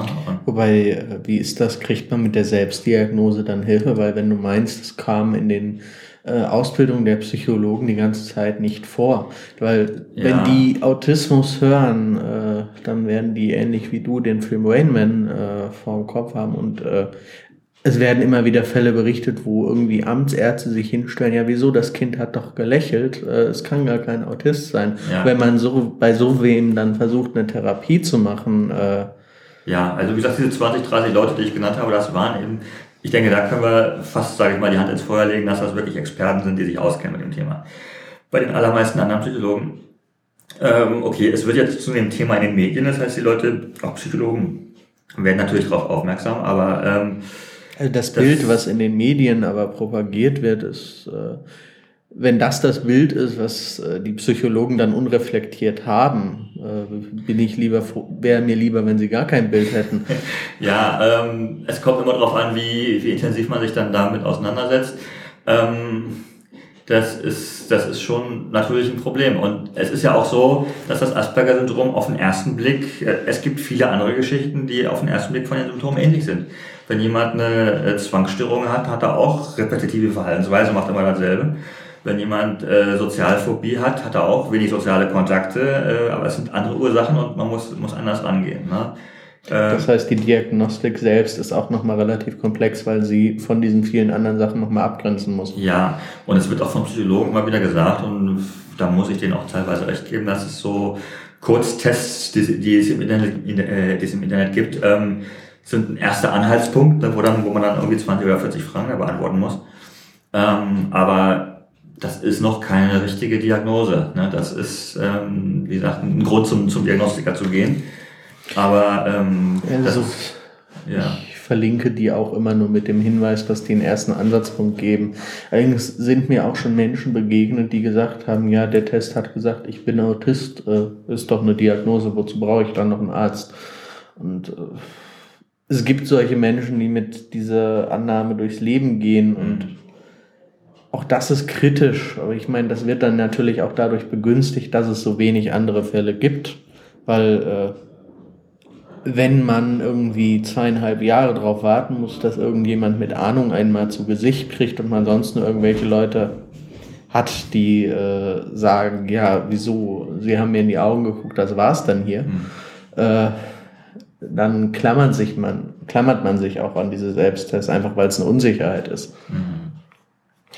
Ja, also ich denke wirklich, wenn wir jetzt die Diagnose, äh, das Thema Modediagnose hatten, ähm, das Problem ist wirklich weniger, äh, dass jetzt zu viel diagnostiziert wird, sondern einfach, dass zu wenig Diagnostiker da sind. Ne? Also wenn, äh, wenn wir zehnmal so viele Diagnostiker hätten und zehnmal so viele Diagnosen äh, gestellt werden würden, äh, wäre das für mich jetzt kein großes Problem. Ne? Dann, dann würden die Leute sachkundige Hilfe dann auch bekommen.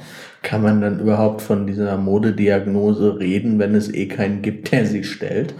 Ja, wie gesagt, wir hatten jetzt äh, bei dem Kongress, äh, im Februar war das, glaube ich, in, in Bonn, äh, diese, diese Diskussion gehabt. Und es gibt sicher die Fälle auch, äh, wo sich Leute tatsächlich in Autismus reinsteigern, wo, wo sie irgendwie, weiß nicht, einen Krankheitsgewinn dadurch sehen. Die gibt's aber auch bei jeder anderen die Diagnose. Auch also das ist kein Alleinstellungsmerkmal von Autismus. Ja, das, äh, ich will, will nur sagen, es gibt solche Fälle bestimmt, ne? aber es ist jetzt nicht äh, der klassische Fall. Also das ist eher dass wir eben wirklich sehr viele Leute haben, die ähm, keine sachgerechte Hilfe bekommen oder die eben falsch diagnostiziert, muss man auch sagen. Es gibt einen relativ hohen Anteil von Fehldiagnosen auch. Ähm, selbst von Leuten, die äh, ein bisschen Ahnung haben von dem Thema, die aber nicht gründlich genug gucken. Und, oder wo dann eben andere Diagnosen, andere Symptome im Vordergrund stehen, zum Beispiel ähm, man sagt dann mal Komorbidität, ne? also was gemeinsam auftritt mit, mit ADHS zum Beispiel ist relativ häufig. Ne? Dann ist der, steht der ADHS-Hyperaktivität äh, im Vordergrund ne? und dann wird halt diese Hyperaktivität behandelt, aber dass da noch dieser Autismus dahinter steckt, ne? das wird dann oft dann auch nicht gesehen. Ne? Weil in der Schule bei, bei Lehrern, die, die kennen irgendwie Hyperaktivität, Zappel-Philipp-Syndrom, haben alle schon gehört. Ne? Und die sehen dann irgendwie gleich den, den Hyperaktiven, aber dass, dann, dass das eigentlich auch ein Autist ist, wird dann auch nicht unbedingt immer gesehen. Ne? Ja, äh, das heißt aber auch, dass ihr quasi überrannt werde mit Hilfeanfragen, wenn ich mir die Diagnostikersituation so angucke. Also ja. ihr als Verein, ich kann mir schon, also ich kriege im Blog ja stellenweise schon immer wieder Fragen, nach, äh, wo kann ich mich da hinwenden und ich äh, rufe dazu nicht explizit auf. Ihr habt es explizit euch zum Ziel gemacht. Ja. Das heißt, ich kann mir gut vorstellen, dass bei euch dann wirklich mehrere Leute pro Woche äh, quasi vor der Tür stehen. ja, also überlaufen äh, vor allen Dingen auch die Selbsthilfegruppen. Wir, haben, wir sind jetzt schon an unserer Kapazitätsgrenze in Berlin und in, in Hamburg und Freiburg sieht es, glaube ich, ähnlich aus, dass wir äh, noch, es kommt ja auch die Problematik mit, mit, der, mit der Sensorik dazu. Wenn ein Autist in eine Gruppe kommt und da jetzt 30 Leute sind, in einem, in einem begrenzten Raum und da irgendwie äh, womöglich keine richtige Moderation ist und jeder durcheinander redet, äh, kommen die Leute einmal und dann nicht mehr. Ne? Das ist klar. Also das ist, ähm, wir versuchen das jetzt irgendwie noch, noch zu managen, wir sind aber schon an der Grenze. Das ist der, der Fluch des Erfolgs dann irgendwie und ähm, das ähm, wir versuchen unser Angebot mit unseren Mitteln, die wir haben, äh, auszubauen, ne? aber das ist ähm, auch nicht immer so einfach, dann die Leute zu motivieren und Selbsthilfe zu machen und so weiter. Das versuchen wir schon, schon hinzukriegen. Ähm, aber einfach, äh, je mehr das Thema öffentlich wird, ne, und wie gesagt, in der, es kommt ja, neue Film, äh, es kommen alle paar Monate kommt ein neuer Film ins Kino mit dem Thema ne, und eine Reportage. Und ähm, desto mehr erkennen sich die Leute wieder und wollen natürlich dann auch in die Selbsthilfe. Ne? Oder dann ins Forum oder andere anderweitig Kontakt suchen. Das heißt, ihr habt im Grunde gerade dasselbe Problem, was die Diagnostiker auch haben. Viel zu wenig ja, Selbsthilfegruppen auf viel zu viele in, Menschen. Ja, im Prinzip ja. Aber wir tun schon was. Also jetzt äh, in, in Potsdam ist wieder eine Selbsthilfegruppe gegründet worden. Und es, es kommen wieder neue äh, dazu auch, ne? weil die Leute sehen, sie, sie wollen dann nicht immer so weit reisen und suchen Ansprechpartner vor Ort und versuchen das dann auch in die eigene, eigene Hand zu nehmen. Ne? Also inzwischen gibt es schon praktisch in jedem Bundesland auch Selbsthilfegruppen, kann man mehr oder weniger so sagen. So ein Bundesland ist aber groß, also das ist... Ja, es gibt auch Regionen, wo es noch ein bisschen, ein bisschen schlecht aussieht, in, in Thüringen oder Nordhessen oder äh, äh, Westfalen haben wir jetzt wohl eine neue Gruppe jetzt. Also das ist, es gibt noch weiße Flecken auf der Landkarte. Aber es ist, wie gesagt, vor zehn Jahren war das so, dass man, dass es wirklich im ganzen Bundesgebiet drei oder vier gab. Ne?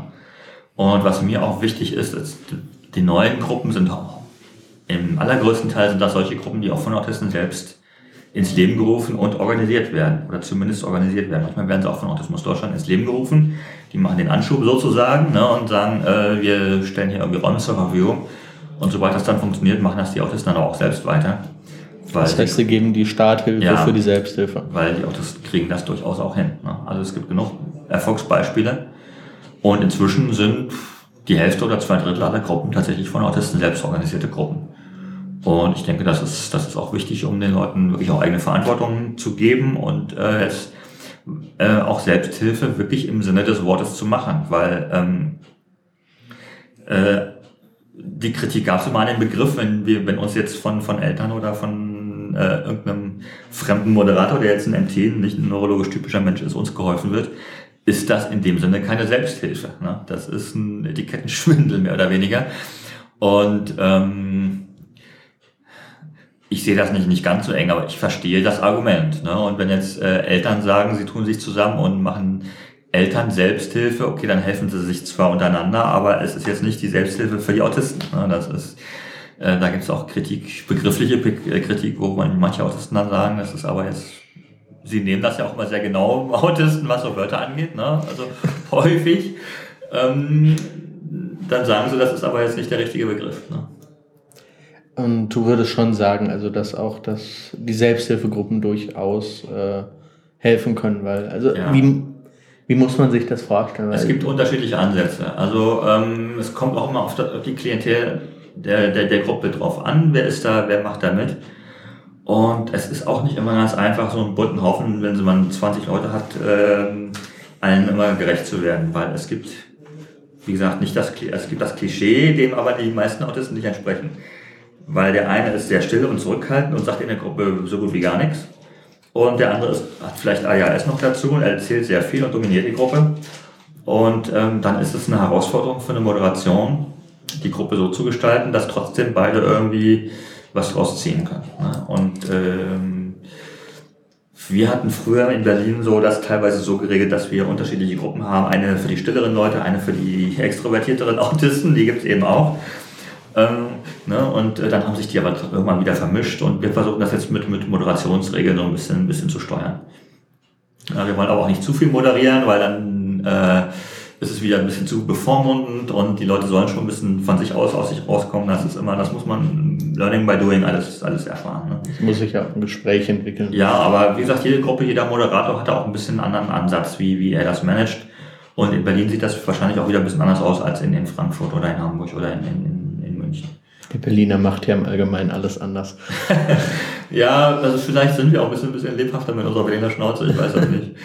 ähm, das ist, aber ich habe schon auch Erfahrungen mit, mit anderen Gruppen, die ich dann zum Teil besucht habe in Hamburg oder so. Und ähm, wie gesagt, jeder äh, versucht das eben im Alltag äh, in der Gruppe herauszufinden, was ist die beste Methode. Ne? Und ähm, dass das Klima, das, äh, die, die Chemie zwischen den Leuten ist immer in jeder Gruppe eine andere. Ja, und äh, einige machen eine strenge Moderation, um halt da die Disziplin sozusagen auch ein bisschen zu wahren, wenn es ein bisschen zu chaotisch wird. Und andere mögen es aber lieber ein bisschen chaotischer, weil das auch lebendiger dann ist. Ne? Und das so ein bisschen. Einige haben auch Freizeitaktivitäten, die sie gemeinsam mit, mit Autisten machen. Ne? Also die waren auch schon mal im, im Kino gewesen oder machen hier mal ein, ähm, äh, sonst was zusammen. Ne? Und äh, andere sagen dann aber auch, ja, ähm, sie wollen sich jetzt rein auf, auf die Selbsthilfe im, im Rahmen in, von, von Therapieersatz sozusagen kümmern. Ne? Also auch die Themen sind manchmal unterschiedliche. Ne? Also wir hatten da auch durchaus auch mal Sitzungen gehabt, wo wir Autismus gar nicht groß zum Thema gemacht haben, sondern einfach über Gott und die Welt geredet haben, ne? weil das ist für die Leute auch wichtig, Freizeit zu haben zusammen ne? und nicht immer nur alleine zu sein in der Freizeit. Du meintest jetzt gerade Selbsthilfegruppe als Therapieersatz. Ähm, du hast jetzt sowohl Therapie gemacht, als auch äh, bist du immer noch in Selbsthilfegruppen aktiv. Ähm, würdest du sagen, es gibt Grenzen, an denen die so eine Selbsthilfegruppe hat, also Probleme, wo sie einfach weniger helfen können, wo ihr dann, ich frage anders, gibt es Situationen, wo ihr äh, sagt, okay, äh, wir können dir da jetzt ein paar Tipps geben, aber du brauchst jetzt definitiv mehr Hilfe, als wir leisten können. Ja. Hier ist das auf jeden Fall. Es gibt ja auch äh, akute Not- oder Krisensituationen. Also das kann man in der Selbsthilfegruppe nicht, nicht unbedingt managen. Wir versuchen jetzt, oder eine unserer Mitglieder von ASPTV, ähm, versucht so, so einen Krisendienst zu machen, wo, wo es aber auch nicht einfach ist, weil man braucht da, sie hat auch die entsprechende Ausbildung als, als Psychologe, aber das ist immer schon ein bisschen so grenzwertig. Ne? Und ähm, da verweisen wir dann schon auf Fachkräfte, die das professionell dann auch managen können. Ähm, umgekehrt muss man aber auch sagen, dass ich äh, auch an, an, an Psychologen rantrete und sage, ähm, schicken sie durchaus auch mal ihren Klienten dann auch mal eine Selbsthilfe, weil das wird ihm auch helfen. Ne? Jetzt ständig nur mit dem Psychologen da äh, zu sitzen, äh, ohne sonst irgendwelche sozialen Kontakte zu haben, ist auch mal nicht so förderlich. Dann kann man vielleicht bestimmte Probleme da im, im, im Therapiesetting dann lösen, aber ähm, äh, solange der jetzt völlig isoliert ist und keine sozialen Kontakte hat, äh, fehlt ihm trotzdem was. Ne? Es braucht nicht jeder soziale Kontakte. Also es gibt auch genug Autisten, die sich selbst genug sind, sage ich mal. Und ähm, die sich auch den sozialen Stress, sage ich mal, der auch immer mit Selbsthilfe ein bisschen verbunden ist, sich nicht antun wollen. Ähm, für mich ist das immer so, so, ein, so eine Abwägung. Ne? Also wenn ich drei Stunden Selbsthilfe mache, wir haben eine Selbsthilfegruppe Berlin, die drei Stunden dauert, das ist schon an der Grenze. Nach drei Stunden ist man dann auch K.O. Aber es bringt einem auch was, sonst würde man das nicht machen. Ne? Das heißt, du siehst es eher als Ergänzung zu den äh, vorhandenen Angeboten. Ja, je nachdem, nach der Problemlage. Es gibt auch sicher, sicher Autisten, ja. die jetzt keine, keine Therapie brauchen und in den reicht die Selbsthilfe. Ne? Und die, die, die würde ich jetzt nicht in der Therapie drängen wollen. Das heißt, die finden dann da auch was, was sie in der Therapie nicht finden würden. Und andererseits ja. findet ja man aber auch in der äh, Therapie. Es ist einfach Sachen. eine andere Kommunikation auch. Man spricht wirklich mit Leuten, die dieselbe Erfahrung haben. Der Psychologe hat diese Innensicht nicht. Ne? Er hat das Fachwissen, er weiß, wie Psyche funktioniert aus Büchern. Ne? Klar, er äh, hat diese Ausbildung gemacht aber man muss ihm das ja auch erstmal erzählen, was in, in seinem inneren, äh, in eigenen Kopf vorgeht. Und damit haben viele Autisten auch Schwierigkeiten, wenn das Vertrauensverhältnis nicht da ist, sozusagen mit dem, mit dem Therapeuten, wird das nicht funktionieren. Dann kann er so professionell daran gehen, wie er will. Ähm, äh, dann hilft das auch nichts. Ne? Vor allem, da ja auch viele der klassischen Erklärungsmodelle äh, schnell versagen, wenn es dann in den Bereich von Autismus reinkommt, ja. weil da einige Sachen dann halt anders funktionieren.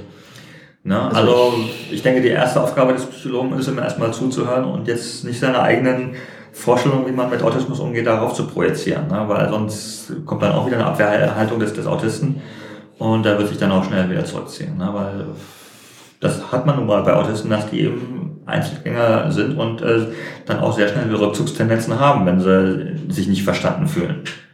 Ne? Und das nicht verstanden fühlen, dass diese Erfahrung haben viele eben mit Psychologen gemacht. Wie ist die Reaktion vom Psychologen, wenn äh, du dann als äh, Selbsthilfegruppe oder du als Vorstand von Aspis e.V. auf sie zugehst? Also ja. du meintest eben grundsätzlich wäre es schon positiv. Äh, Unterschiedlich. Also in Berlin haben wir ganz gute Erfahrungen soweit gemacht. Ähm, da sind die meisten schon sehr aufgeschlossen. Und durchaus auch bei älteren Psychologen, ne, die jetzt ähm, äh, anderen theoretischen Hintergrund ursprünglich haben, aber ähm, die trotzdem auch zuhören. Aber es gibt immer noch genug Leute, Psychologen, die so festgelegt sind auf ihre äh, Theorien. Ne? Man hat dann mal seine Steckenpferd-Theorie, wo, wo man sagt, okay, äh, das ist jetzt die, die, die Lösung der Probleme. Und ähm, naja, das, äh, wenn man mit der falschen Therapie daran geht, hilft es dann nichts. Es gibt ja auch nicht die eine Autismustherapie, das muss man auch sagen, sondern es kommt immer auf die Symptomatik an. Wenn jemand verstärkt sensorische Symptomatiken hat, dann wird ihm am ehesten eine sensorische Integrationstherapie helfen. Wenn jemand eher kognitiv arbeiten will, dann arbeitet man mit einer kognitiven Gesprächstherapie. Äh, ne? Und äh, wenn jemand eher auf Verhaltensmodifikationen äh, steht, ne? wenn er eher seine Rituale irgendwie äh, hat, dann äh, ist für ihn tatsächlich eine Verhaltenstherapie vielleicht das Beste, obwohl viele dann auch sehr vorsichtig sind, was Verhaltenstherapien angeht. Aber manchen hilft das. Ne? Und ähm, da muss man immer genau auf den Einzelfall achten, was hilft am besten. Und da kann man nicht als Psychologe sagen, ja, äh, okay, Autismus und dann versuchen wir jetzt mal eine Autismustherapie, weil die gibt es nicht. Das heißt, also es wird dann auch, wenn was gemacht wird, wird dann wirklich geguckt, was sind die einzelnen Probleme. Hm. Also, ja, bei den fortgeschrittenen, fortschrittlichen äh, Psychologen. unter der Prämisse, dass ja. der Typ, bei dem man gerade auf der sprichwörtlichen Couch liegt, auch ein bisschen weiß, was er tut. Ja. Ich wünschte, man könnte sie immer machen. Ja. Ähm, das, das ist eigentlich, äh, davon kann man ausgehen, dass das immer individuell geguckt wird. Ich meine, es gibt schon so dieses, dieses Teach zum Beispiel, das ist schon, hat schon den Anspruch irgendwie ähm, so auf Autismus zugeschnitten zu sein. Ne? Teach-Therapie äh, ist jetzt, ähm, kommt auch verstärkt auf jetzt. Aber auch da wird man natürlich sehen, äh, wie baut man das auf, so dass es auf den Einzelfall dann auch, äh, auch jeweils passt. Das ist, das glaube ich, aber auch grundsätzlich so ein Problem von Psychologie, dass äh, diese Baukastenmentalität mit, okay, du hast Problem A, da habe ich Ansatz B für und äh, am Ende wird alles gut, dass die an vielen Punkten einfach nicht funktioniert, weil Menschen sind, funktionieren halt nicht nach äh, Baukastenprinzip. Das heißt, man muss im Einzelfall gucken und die Sachen dann auch anpassen. Ja. Würdest du sagen, da haben viele auch ein Problem mit, das dann zu machen? Also, dass viele Psychologen sagen, nein, in meinem Lehrbuch steht jetzt aber. Äh, wie gesagt, inzwischen ist das, glaube ich, weniger ein Problem. Was immer noch teilweise ein Problem einfach ist, was so einfach autismusbedingt dann auch ist, sind die Kommunikationsschwierigkeiten. Ne? Dass dann der Psychologe äh, einfach äh, so kom nonverbal kommuniziert, weil er ein NT ist sozusagen, ein non, äh, neurotypischer Mensch und der Autist das nicht mitbekommt und umgekehrt, ähm, dass man da auch aneinander vorbeiredet. Einfach weil Autisten anders kommunizieren als, als Nicht-Autisten. Ne? Und das kann in der, in der Therapie schon ein Problem werden. Ne? Aber ähm, ich habe durchaus auch schon, schon äh, unkonventionelle Ansätze gehört, dass das äh, ein Autistenpsychologen gebeten hat, können wir nicht äh, auch einen Teil davon irgendwie schriftlich machen, dass wir irgendwie per Internet oder per Brief kommunizieren. Und das ist zum Teil sogar auch angenommen worden. Also das, äh, äh, um, um halt diese, diese Schwierigkeiten, die autismusbedingt sind, äh, so ein bisschen zu, zu kompensieren in der Therapie. Das, äh, äh das muss man auch sehen. Ich meine, wenn dazu irgendjemand bereit sein sollte, ja. dann ja ein Psychologe, theoretisch in meiner kleinen, heilen, idealen Welt. Also, wie gesagt, man, man kann das auch äh, nicht immer, es, das Angebot ist einfach immer noch, noch viel zu gering, ne? das ist immer das Problem dabei um halt allen irgendwie gerecht zu werden. Na, aber äh, es gibt durchaus zunehmend Verständnis dafür und von daher äh, habe ich jetzt oder haben wir von, von Aspis e.V. Äh, jetzt nicht mehr so diese, diese Berührungsängste. Früher sah das noch sehr anders aus, weil wir da auch noch nicht so ernst genommen worden sind, sage ich mal. und das dann auch vielleicht auch nicht zugetraut worden ist. Und ähm, ja, inzwischen sieht man, was wir auch alles geschafft haben und äh, wie wir auch selbst Autisten unterstützt haben. So vielleicht ein Thema, was wir auch noch ansprechen können, ist, ähm, was auch immer noch ein Problem ist bis heute, ist so die, die berufliche Sache. Dass eben viele Autisten Qualifikationen haben, manchmal auch überqualifiziert sind, aber ähm, immer noch auf dem ersten Arbeitsmarkt Schwierigkeiten haben, da einen Job zu finden. Also ich kenne die Statistiken jetzt nicht genau, aber ich denke schon, dass das fast jeder zweite unter autistischen Menschen arbeitslos ist oder, oder, oder Hartz-IV-Empfänger ist oder einfach diesen Job nicht kriegt, oder keinen dauerhaften Job. Einfach weil die Arbeit, Arbeitgeber nicht, nicht darauf eingerichtet sind. Also ähm, es gibt bislang noch sehr wenig Initiativen. Das fängt gerade erst an mit äh, Outworker und mit äh, Spezialistinnen und mit Auticon. Das sind die ersten Angebote, die es gibt von Arbeitgebern, die ähm, Arbeitsplätze so einrichten, dass auch Autisten gerecht sind. Das ist aber die absolute Ausnahme bis jetzt noch. Und die alle, also es gibt jetzt auch im Prinzip keinen Job, den ein Autist jetzt von, von der Interessenlage nicht machen könnte. Wie gesagt, die Interessen sind ja sehr unterschiedlich. Er müsste halt nur das Interesse dazu haben. Ja, das ist das eine. Ne? Ähm, es gibt Künstler, es gibt Musiker, es gibt, äh, wie gesagt, äh, Bankkaufmann und Informatiker auch. Ne? Das Klischee, aber das sind ja wirklich nicht alle. Oder Übersetzer, wie gesagt. Das Problem ist dann wirklich der, die Gestaltung des Arbeitsplatzes. Wie sieht der aus? Und wie geht der, der Chef jetzt mit einem um und die Kollegen? Ne? Und ähm, es ist ja auch nicht so, dass jeder Autist jetzt gleich auf die Idee kommt, sich, sich zu outen, weil das äh, ist immer die Frage, soll ich mich jetzt outen oder nicht, wenn man Bewerbungsgespräch oder später, ne? Und ich kann auch nicht jetzt pauschal sagen, mach das oder mach das nicht. Weil es, es kommt, kann auch immer mit Nachteilen verbunden sein. Es kommt sehr darauf an, mit wem man zu tun hat und es kann eben auch Nachteile geben. Ne? Also ähm, es gibt ja für Arbeitgeber Förderung, wenn sie Behinderte in Anführungszeichen, sage ich mal, wieder äh, einstellen.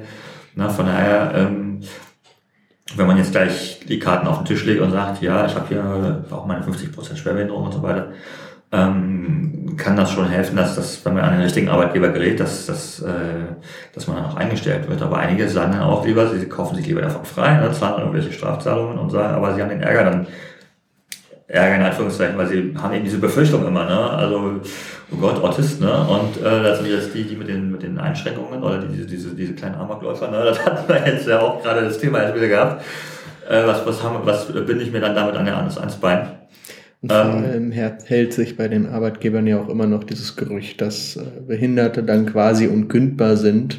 Ja. Und, äh, und ähm, ja, ich will jetzt auch jetzt nicht bei, bei Autisten jetzt äh, so das, das Gegenargument immer reinbringen, äh, das sind jetzt aber, äh, alles so, so hochbegabt, das stimmt ja auch nicht. Aber äh, wir haben bei Aspergern haben wir schon einen großen Anteil an Hochbegabten, das kommt durchaus vor. Und es gibt tatsächlich auch diese autismusbedingten Stärken. Also Auticon, wie gesagt, nutzt das zum Beispiel, dass die eben ähm, ja, IT-Spezialisten einstellen, autistische, und eben auch den Arbeitsplatz entsprechend gestalten. Und die haben dann auch entsprechend die Firma hat den finanziellen Nutzen und die, die Autisten selbst aber auch, die werden, soweit ich das jetzt von dem Arbeitgeber gehört habe, auch äh, entsprechend äh, vernünftig bezahlt. Ne? Aber ähm, viele Autisten haben eben im Berufsleben ganz andere Erfahrungen gemacht. Also das ist, äh, dass sie da eben mit, mit Mobbing-Erfahrungen, das fängt in der Schule zum Teil schon an, äh, mit Mobbing-Erfahrungen äh, zu tun haben. Vor allem, wenn sie irgendwie in der tiefsten Provinz dann auch sind, wo das Verständnis jetzt äh, mit Leuten, die sich anders verhalten, jetzt nicht so groß ist. Äh, und wie gesagt, in der Schule fängt das an und im Berufsleben zieht sich das oft dann so durch. Ne? Und äh, dann ist kein Wunder, dass dann, dass wir dann einen Anteil unter Autisten von, weiß ich nicht, äh, 50 Prozent noch mehr vielleicht haben, die irgendwie eine Depression entwickeln. Ne? Ähm, das ist dann eben auch sozial bedingt letztlich. Also äh, ich habe Schwierigkeiten, wenn jetzt von der Autismus-Kulturfraktion gesagt wird, alle Schwierigkeiten, die Autisten haben, sind jetzt durch die Umwelt durch das Unverständnis der, der Mitmenschen sozusagen bedingt. Aber es gibt durchaus einen Anteil von Problemen, der wirklich diese Ursachen hat. Na, man kann sich seine Umwelt auch nicht immer aussuchen. Na, manchmal fängt das in der Familie an, dass die Eltern kein behindertes Kind haben wollen, sage ich mal. Mein Kind ist anders und ich muss das jetzt auf normal trimmen. Hauptsache gesund, sagt man ja immer bei Neugeborenen. Ja, und die schämen sich dann für ihr Kind und können es nicht vorzeigen. Ich habe kein Vorzeigekind. Ne? Äh, und, und da fangen die Konflikte dann an und die Probleme. Ne? Und also ich habe von einem äh, Diagnostiker gelesen, der meinte, dass er wirklich in den ersten Momenten Trauerarbeit mit den Eltern betreibt. Da hat er tierisch auf den Deckel für bekommen, aber ähm, da wird schon deutlich auch, was das dann bei den Eltern auslöst für Gefühle. Ja. Äh, ich habe auch immer wieder Kontakte mit Eltern und ähm, wir haben auch positive Beispiele, wo die Eltern sagen, ja, ich akzeptiere mein Kind oder ich bin stolz auf die Stärken, die das Kind hat. Ja, ich muss das jetzt nicht verstecken. Aber äh, es gibt auch andere Eltern, wo es diese Schwierigkeiten gibt, wo ähm, die, die treffen dann manchmal auch in Selbsthilfeforen auf und sagen dann, ja, mein Kind ist anders, wie, wie kriege ich das hin, dass, dass der jetzt seine, dass der jetzt auf die Partys geht sozusagen. Ne? Und äh, äh, wie mache ich mein Kind normal? Ja, ne? Und ähm, der zieht sich immer, immer zurück und versteht mich nicht und ich versuche den, ich habe den schon tausendmal gesagt, er soll, äh, soll, soll sich äh, Freunde oder eine Freundin äh, äh, anschaffen, ne? aber anschaffen ist auch mal so eine Sache. Das ist, Jetzt mach doch mal, sei doch mal sozial. ja. Äh, ne? Und äh, wie gesagt, wenn man den Eltern sagt, lass das Kind auch mal in Ruhe, ne? dann werden sie schon sehen, dass das äh, auch seine, seine Erfolge zeigen kann. Und wenn er dann einfach mal für sich äh, die Arbeit machen kann oder die, die Hobbys machen kann, die ihm Spaß machen. Und jetzt nicht zu irgendwas gedrängt wird mit, mit anderen Leuten, äh, wo er dann eh der Außenseiter ist, ne? oder ähm, wo er nicht mit, nicht mit klarkommt. Ne? Manchmal kommt dann auch so eine, so eine äh, ist auch, haben auch nicht alle Autisten, aber bei vielen dann auch der Fall, dass eine motorische Ungeschicklichkeit auch da, da ist. Ne? Und dann klassische Situation dann wieder bei, bei äh, Gruppensport, ne, äh, wenn dann irgendwie Mannschaften gewählt wird, dann will irgendwie keiner den Autisten haben in der Mannschaft. Ähm, da fängt es dann auch manchmal an. Ne? Dann Dazu kommt dann noch das Soziale, weil äh, die Motorik ist da ja grundsätzlich auch nicht das einzige Problem. Ja. Es ist ja so oder so immer ein Ranking, äh, das allwöchentliche Ranking des beliebtesten Schülers. Ja, und ähm, wie gesagt, wenn, wenn Autisten da jetzt schon von, von Kind an diese Erfahrung der Ausgrenzung auch machen, das, das äh, ist tatsächlich so, dass äh, manche dann auch durch ihre Umwelt dann auch ja, vielleicht regelrecht traumatisiert oder jedenfalls gemobbt werden. Ne? Das, also, das sind dann schon Sachen, die wird man nicht mal eben los und die ziehen sich dann noch durch bis ins Berufsleben. Mhm. Aber grundsätzlich, um nochmal kurz auf das Berufsleben zurückzukommen, also du meinst schon, dass es äh, Möglichkeiten gibt, auch äh, Autisten zu beschäftigen, dass äh, die Möglichkeiten gibt es, die funktionieren auch, es müssten sich nur mehr Leute finden, die die umsetzen? Ja. Ähm es ist auch so, dass zum Beispiel bei den Jobcentern man natürlich auch das, das Wissen jetzt nicht so voraussetzen kann. Und dann wird man entsprechend entweder ähm, ja, in einen Job äh, vermittelt, der, der einen überfordert oder unterfordert. Ne? Das ist immer in den meisten Fällen leider das Problem, dass wenn, wenn man da jetzt zum, zum Jobcenter hingeht und sagt, ja, ich, ich habe hier eine Diagnose und bin Autist, kann es passieren, dass man dann in die nächstbeste, in das nächstbeste Berufsbildungswerk geschickt wird, zum Tütenkleben, sage ich mal. Ne? Äh, von jemandem, der seine, seine vier Uni-Abschlüsse hat oder äh, die IQ von 130. Gibt's ja auch bei Autisten. Oder umgekehrt dann eben, ähm, wenn man eben versucht, unauffällig zu sein, um nicht anzuecken und man geht dann zum Jobcenter und sagt, ja, ich kann, aber ich will jetzt nicht groß anders behandelt werden als andere. Ne? Äh, dann sagt er natürlich, ja, okay, wenn sie wollen, kommen sie natürlich jetzt in, in, in den harten Job rein, wo sie äh, auch sozial noch zusätzlich funktionieren müssen. Ne? Und das heißt, es hängt davon ab, welches Vorwissen beim Jobcenter Menschen auch da ist. Ja. Also so quasi, ob er jetzt das Bild äh, Wayne Man mit äh, zusätzlich noch wirklich geistigen Problemen da hat und ja. einen dann quasi direkt in die Werkstatt schickt und wie du ja. sagtest, Düten klebst. Oder ob man dann das Bild vom äh, inselbegabten Menschen, der rein zufällig äh, dann doch nicht geistig behindert ist und prima, äh, sie arbeiten jetzt als Supercomputer bei den Ingenieuren nebenan. Ja, ähm, ich meine, es gibt ja auch Reha-Abteilungen, aber selbst da haben die Leute eben oft dann auch mit, mit, mit ganz anderen Geschichten zu tun als mit, mit Autismus. Ne? Weil, äh, okay, ein Prozent ist halt in absoluten Zahlen schon eine ganze Menge, aber es ist dann tatsächlich am Ende äh, dann auch nur jeder hundertste Bewerber und, und viele erkennen das dann auch nicht immer gleich. Ne? Das ist, äh, wie gesagt, man will sich dann auch nicht unbedingt gleich outen, äh, um überhaupt einen Job zu bekommen. Das ist ja auch, äh, man ist da auch vorsichtig. Ne? Ähm, aber wie gesagt, zwei, drei äh, Integrationsinitiativen reichen dann wirklich nicht. Ne? Das sind so Vorzeigesachen, wo man sagen kann, ja, okay, da funktioniert das. Aber ähm, die werden auch diesen, diesen Ansturm haben, wo sie nicht jeden berücksichtigen kann. Und das ist, wie gesagt, im Moment wirklich erst nur in Teilbereichen Informatik, wo, wo sich das eben jetzt tut. Und andere Leute, die, die es jetzt als Autist jetzt nicht mit der Informatik haben, die gibt es durchaus. Ja. Ja. also so wie ich das jetzt gerade das ganze Gespräch zusammenfasste, würde ich sagen, es gibt noch viel zu tun. Äh, noch sehr viel, aber ja. es ist zumindest auf dem Weg. Also, äh wir tun, was wir können. ähm, äh, müssen uns ja auch irgendwie noch selbst organisieren, dass wir das auch möglichst effektiv irgendwie noch hinbekommen, den Leuten zu helfen. Ähm, aber ähm, ich bin dann auch immer ein bisschen jemand, der versucht positiv zu denken und optimistisch zu sein äh, und versucht dann immer den, Vergleich von vor zehn Jahren. Damals hatten wir auch große Erwartungen, wie, weit wir dann in zehn Jahren sind mit der Selbsthilfe, was wir alles auf die Beine stellen. Äh, haben wir sicher auch nicht alles geschafft, was wir uns vorgenommen haben. Ne? Aber wenn wir gucken, was es eben, wie die Situation vor zehn Jahren für die Leute, Leute ausgesehen haben, hat und wie es heute aussieht, ähm, muss man schon sehen, dass wir das eine oder andere auch geschafft haben. Dass wir inzwischen tatsächlich auch ernst genommen werden äh, als Selbsthilfe, dass wir Gesprächspartner sind, äh, dass wir in, in den Medien auch präsent sind in der Öffentlichkeit und auch das eine oder andere Klischee und, und schiefe Bilder auch gerade rücken können. Ne? Das ist, das ist uns eben auch wichtig, dass jetzt äh, ja, differenziertes Bild von Autismus in der Öffentlichkeit auch da ist. Und äh, dafür sind wir auch als ASBCV ein bisschen mit zuständig, das äh, aufzuklären. Ich versuche genau das Gleiche. ja, danke für die Unterstützung hier. Das war auch ein bisschen äh, Öffentlichkeitsarbeit hier. Ja, äh, fällt dir noch spontan was ein, was wir vergessen haben? Oh, es gibt tausend Sachen, aber spontan äh, reicht das wohl erst. Spontan. Ja, äh, dann bedanke ich mich bei dir für das Gespräch. Mhm. Und ich bedanke mich bei euch für die Aufmerksamkeit.